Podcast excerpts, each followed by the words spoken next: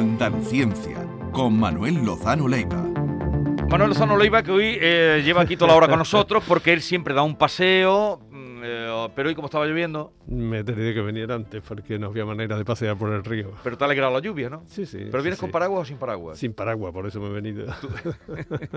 Bien, hablemos de James Webb. Webb. ¿Por qué ese nombre? Todo está preparado para que eh, sea lanzado mañana. Ese nombre justo es lo único polémico que tiene este proyecto, porque James Webb fue un magnífico gestor que fue el que lanzó eh, la NASA y el proyecto Apolo durante los años 60 hasta, el 60 hasta que se llegó a la Luna, pues este fue un- una figura fundamental que- para eso, ¿no? Y por eso se le han puesto el nombre. Pero también está sometido a polémica porque era un hombre muy ultraconservador y que tuvo algunas acciones sobre, sobre todo las cuestiones de, de género, ¿no? y la, los LGTBI, etcétera, pues ha estado en contra y ha hecho propuestas de quitarle el nombre al, al telescopio. Al telescopio. espacial. Al final ha prosperado el hecho de que ha sido muy relevante en la NASA este hombre y se ha quedado el nombre. Y ese telescopio, Manuel, porque todo el mundo habla del James Webb, ¿qué va a hacer ese telescopio? Ese telescopio en- es una maravilla porque, mira, te voy a explicar un poco, de cuando nosotros miramos al cielo con, con- a simple vista o con un telescopio, en realidad lo que estamos mirando es la historia del cielo. Tú imagínate, David, por ejemplo, que, vamos a suponer, esta noche, esta noche, en el mismo instante, hay tres astrónomas que están mirando la Tierra con sus telescopios de una tecnología extraordinaria. Una desde un planeta que está, digamos, a 10 años luz, la otra que está a 80 años luz y la tercera astrónoma que está a 70.000 años luz. Y están mirando esta noche justo la Tierra a la vez. Una puede estar viendo la final de Roland Garros, ¿eh? de Nadal.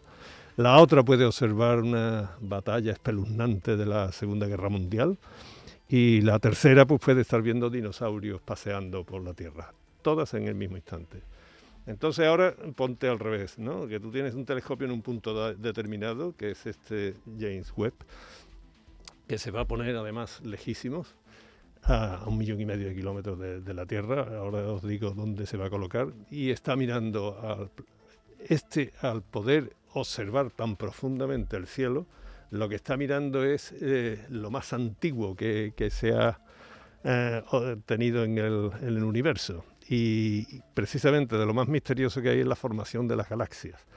El universo tiene 13.800 millones, 13.800 millones de años, pues este se va a acercar justo casi al O origen. sea, un ¿no? telescopio para ver el pasado. Exactamente. Pero, ¿cómo, pero la gente que nos está escuchando ahora mismo, Sí. a ver, Manuel Lozano Leiva, ¿cómo le cuentas tú, la gente que nos está escuchando ahora mismo, eso de que con el telescopio se va a ver el pasado? Claro, porque la velocidad de la luz es una determinada. Nosotros cuando estamos mirando al sol, no estamos mirando al sol en eh, estamos mirando en este instante, pero estamos mirando al sol como era hace medio minuto. Si estamos mirando eh, la luna es ya un, poquito menos, pero también lleva un, un retraso. Un Cuando retraso. estamos mirando las estrellas, por ejemplo, estamos mirando eh, eh, Sirio, ¿no? Pues eh, eh, es como, como es Sirio, como fue Sirio hace ocho años, eh, porque está a ocho años luz. Es el tiempo que tarda la luz en llegar a En nosotros. llegar. Entonces, cuando este telescopio es capaz de estar mirando a unas distancias tan largas, porque al fin y al cabo es un telescopio, lo que está viendo es el universo cuando era muy joven. ¿Me explico? Porque es cuando salió la velocidad, eh, eh, va a recibir la velocidad, eh, la luz que salió eh, al principio del universo y ha tardado todo ese tiempo en llegar a la velocidad que lleva, que es la velocidad de la luz. ¿Qué pretenden descubrir con ese telescopio? Fundamentalmente porque ese telescopio es tan extraordinariamente sofisticado que puede ver, eh, hay muchos programas ¿no? para, para ver. Lo primero que, que es que es un telescopio que está en el infrarrojo. ¿Qué significa eso? Vosotros sabéis que los gatos, dicen, los gatos ven muy bien de noche. ¿no? Sí. y es verdad que tienen una sensibilidad mayor a los infrarrojos, que para nosotros los humanos no tenemos esa capacidad. Bien, eh, el universo, ya lo he explicado aquí alguna vez, está en expansión y además acelerándose. Al acelerarse, lo que se está es corriendo hacia el rojo, que se llama, ¿no? Es decir, como una sirena de una policía que cuando pasa va mucho más grave que ahora. Entonces, este en el infrarrojo va a estar viendo cosas que no han visto otros telescopios, como el Hubble. y es lo que está más lejos de todo.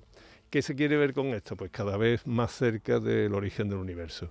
Pero es que además también, sin alejarse tanto, tiene tal precisión este telescopio que puede estar observando, es otro de los grandes programas que lleva, los planetas. Los planetas y sobre todo buscar los planetas de otras estrellas, sobre todo buscando lo que se llaman biomarcadores, es decir, pruebas irrefutables de que existe vida en esos planetas.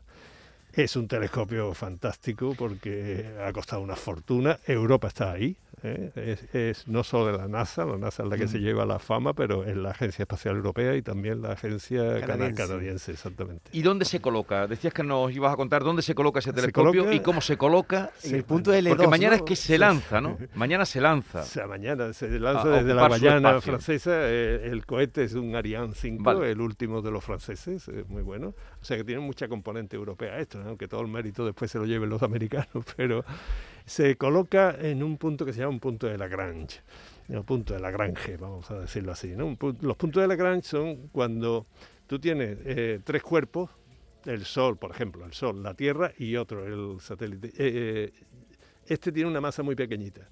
Entonces la fuerza de la gravedad entre unos y otros llega en ciertos puntos que se contrarrestan uno a otro. y en esos puntos se puede colocar un satélite orbitando en torno a ese punto. Y ahí se puede quedar sin consumir absolutamente ningún tipo de energía, sino que se queda estacionario. Se queda estacionado y, se queda en el sitio por la, eh, eh relativo el, equilibrio entre, entre, las fuerzas. Entre las fuerzas. Así, de simple. Entonces se queda ahí. Ahora, eso significa que tiene que tener una precisión de estar siempre apuntando a donde se quiera apuntar. Después también otra cosa que tiene este telescopio es que se tiene que proteger bastante de la radiación del Sol, porque está a una temperatura de cerca de 0 grados absoluto, 270 grados bajo cero o algo así. Entonces no se puede calentar por el sol, se tiene que desplegar un panel como un abrigo ¿no? para que se evite. Todo esto y el propio telescopio, que, que, son 6 metros y pico de espejo, esto no cabe en un cohete. Entonces tiene que ir todo plegadito, todo plegado en el cohete, en la cabeza. Y cuando llegue a ese punto se tiene que empezar a desplegar. Esto es lo que más retraso ha provocado, porque desplegar con micromotorcitos un panel de estos que lo abrigue y después orientarlo, esto es una maravilla tecnológica que esto pues se pensó en lanzar en el 2003 o 2004 y todavía no se ha avanzado. ¿eh? Es decir, que... Vamos con retraso. ¿no? Claro, porque es que además ocurre una cosa, fijaros, el Hubble, que era el anterior, que os sonará, el Hubble estaba a 500 y pico kilómetros y tuvieron un problema que, que da risa. ¿no? Tuvieron el problema de que, sabéis vosotros que los americanos pues, usan mucho los pies, las pulgadas, en fin, un sistema de unidades distinta al internacional, que nosotros, los metros, los centímetros.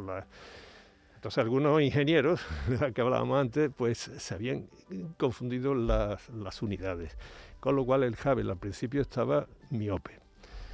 ¿Y qué fue lo que ocurrió? Que se pudo hacer la mayor reparación de la historia, que le tuvieron que hacer astronautas. Fueron allí, corrigieron y por fin funcionó. Esto es imposible con este, porque no está a 550 kilómetros, está a un millón y medio de kilómetros. Un millón y medio de kilómetros. con un lo, millón y cual, dejarlo allí en ese punto de la gran eh, es complicado. y no, se va a poder reparar. Si hay un problema, como no se despliegue un panel o como haya el más mínimo problema, eh, pero cuando, cuando esté a un millón y medio de kilómetros, ¿se puede desde aquí, desde la Tierra? Por supuesto, nos está enviando continuamente. Desde la Tierra estamos controlándolo todo. Y, se activa y se controla desde la Tierra. Claro, y entonces, fíjate, también como lo decíamos antes, que la velocidad de la luz es limitada y que no es demasiado, tardan un tiempo en llegar y en responder y en ajustar y la transmisión de imágenes y de datos eh, es continuo. ¿no? O sea que cuando se tiene un telescopio allí, tú en tierra tienes a un montón de gente trabajando Pero en eso. como se estropee, astronautas no pueden ir a repararlo. O sea, como se estropee, se queda ahí. Si, si mañana tiene algún problema o en el despliegue de cualquier cosa, los sistemas de puntería, de, de calibración, etcétera, cualquier cosa que eso se pierde, me parece que son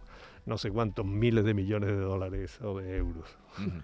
Oye, eh, y todo esto para buscar el origen del universo. Sí, en buena medida uno de los grandes programas es justo la recombinación, es decir, lo que ocurrió unos 300.000 años después del Big Bang, que es cuando se puede observar lo que hay detrás.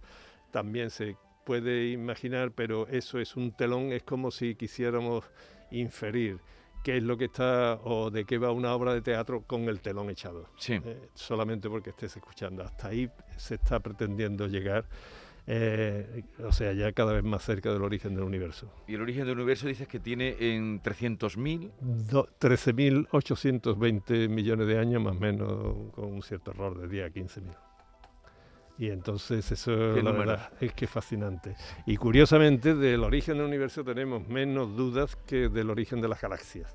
Y este gran programa es ver por qué se formaron y cómo se formaron las galaxias primitivas. ¿no? Volvamos a la Tierra. Eh, Manuel Lozano Leiva, muchas gracias por tu visita, por eh, cómo nos lo explicas. Que tengas una, bueno, una noche buena, en fin, sin sobresaltos. Solamente con eso ya sería bastante. Suficiente. Por, eh, en fin. Y nos encontramos la próxima semana. Muy bien, muchas gracias. Adiós.